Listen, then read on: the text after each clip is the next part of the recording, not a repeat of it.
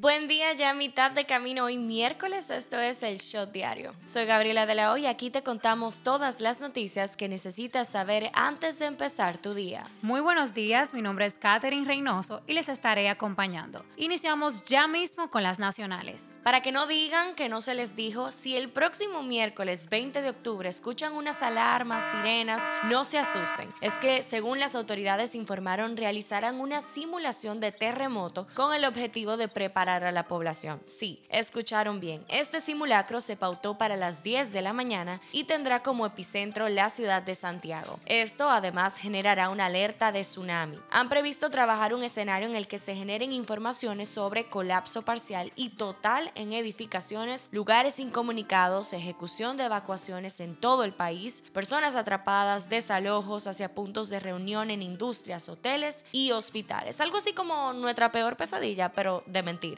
De igual modo, habrá reportes de incendios en áreas industriales y urbanas. Esto último permitirá poner en ejecución los equipos de manejo de materiales peligrosos. A pesar de que esta simulación tendrá epicentro en Santiago, se sentirá en todo el territorio nacional. Así que pongan en su calendario que nos espera el apocalipsis zombie. Desde hace días las redes están botando fuego por la supuesta propuesta de reforma fiscal trabajada por el gobierno que anda rodando por ahí en muchos medios de comunicación, lo que desencadenó dudas sobre si el país terminará el año con una nueva carga impositiva o no. De inmediato comenzaron a surgir los memes y las críticas hacia el gobierno, puntualmente al presidente Abinader. Por eso el director de Estrategia y Comunicación Gubernamental, Homero Figueroa, lanzó un breve comunicado vía Twitter en el que informa que el gobierno realmente no ha presentado de forma oficial o extraoficial ninguna propuesta de reforma fiscal. Sin embargo, muchas personas en Twitter y demás redes sociales mantienen la teoría de que el gobierno filtró esta información para ir testeando las aguas. Querido grupo de la sociedad preocupado por las letras de las canciones urbanas, dos puntos. Aunque no los escuchen, están trabajando con ustedes. La Comisión Permanente de Medios de Comunicación de la Cámara de Diputados recibió a representantes de música urbana y creadores de contenido en programas radiales y digitales con el objetivo de escuchar sus ideas para mejorar el lenguaje que incita a la violencia a través de la música y los medios de comunicación.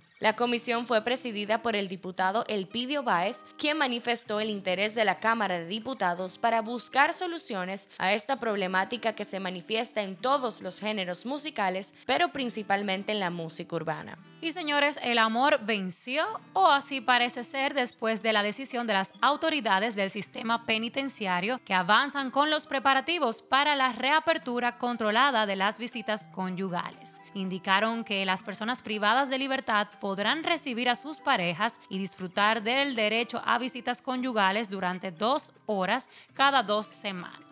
No obstante, especificaron que la pareja deberá estar vacunada contra el COVID-19 al menos con las dos primeras dosis y que se hayan realizado una analítica para descartar cualquier infección de transmisión sexual. Visitas sorpresas COVID Edition. El ministro de Salud Pública, Daniel Rivera, informó que desde el próximo lunes la institución contará con inspectores que estarán de manera aleatoria en varias instalaciones públicas, privadas, de uso público y de transporte para monitorear el cumplimiento de las nuevas medidas especiales que aplicará el gobierno a partir de este 18 de octubre. Si aún no conoces las medidas que entrarán en vigencia, a partir de esta semana y la otra, te recomendamos que vayas a escuchar el episodio de este lunes.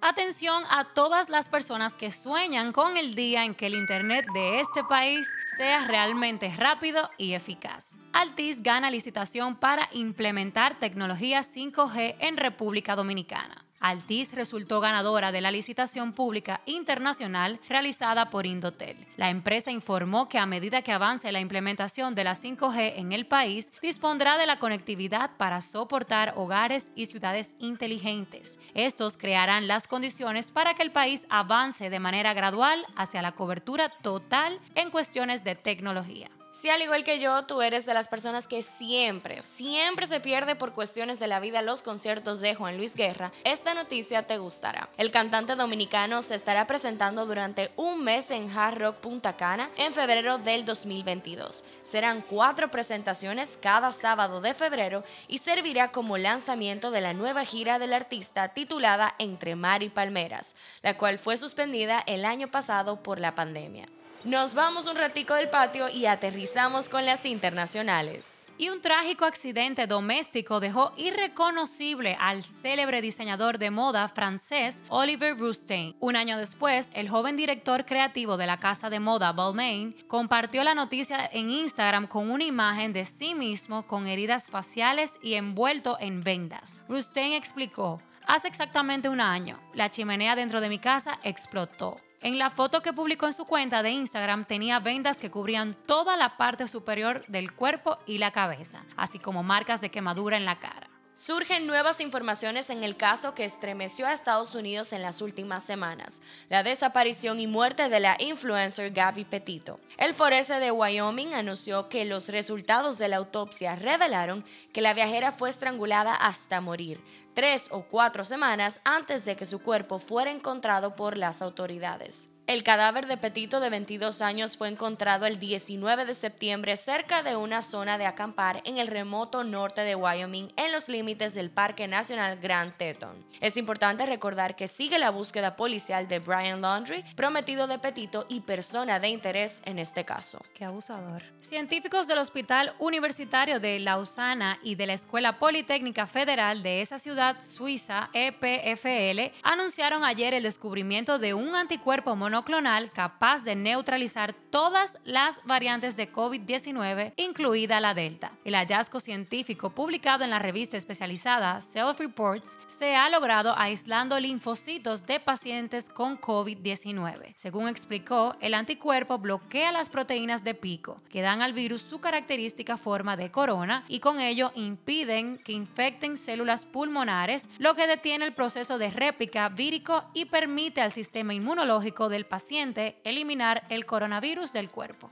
Los servicios de emergencia de las Islas Canarias ordenaron este martes a cientos de personas evacuar inmediatamente sus hogares en la isla española de La Palma, debido a la proximidad de un flujo de lava. En una serie de tweets, los servicios de emergencia dijeron que la orden de evacuación afecta de 700 a 800 personas que deben dejar sus casas, pertenencias y animales e ir de inmediato a un punto de encuentro designado. Si te estás preguntando si este es el mismo volcán que tiene semanas dando carpeta, estás en lo correcto. El volcán Cumbre Vieja de La Palma ha estado en erupción durante más de tres semanas. El Comité de Emergencia Volcánica de Canarias dijo que ahora hay tres flujos de lava principales y el más preocupante es el flujo del norte, debido a su rápido avance hacia el Océano Atlántico, destruyendo edificios y cultivos a su paso. Alex Cooper, creadora del podcast Call Her Daddy, firmó un acuerdo con Spotify por un importe que, según informa, asciende a 60 millones de dólares, lo que convierte al podcast sobre sexo y relaciones en uno de los más lucrativos del mundo. Se une a otros podcasters exclusivos de Spotify como Joey Rogan, Dax Shepard, Michelle y Barack Obama.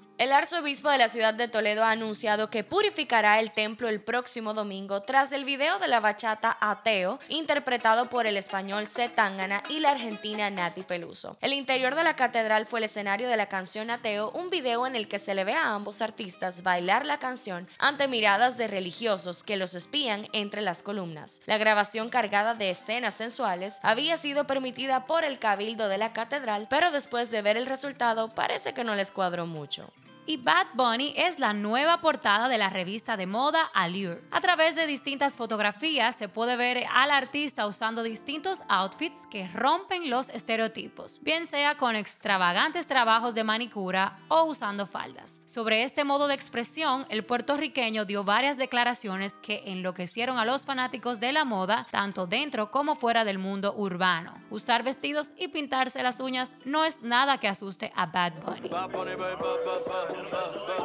Esto fue el Shot Diario. No olviden seguirnos en nuestras redes sociales arroba el para más actualizaciones durante el día. Nos vemos cuando nos escuchemos.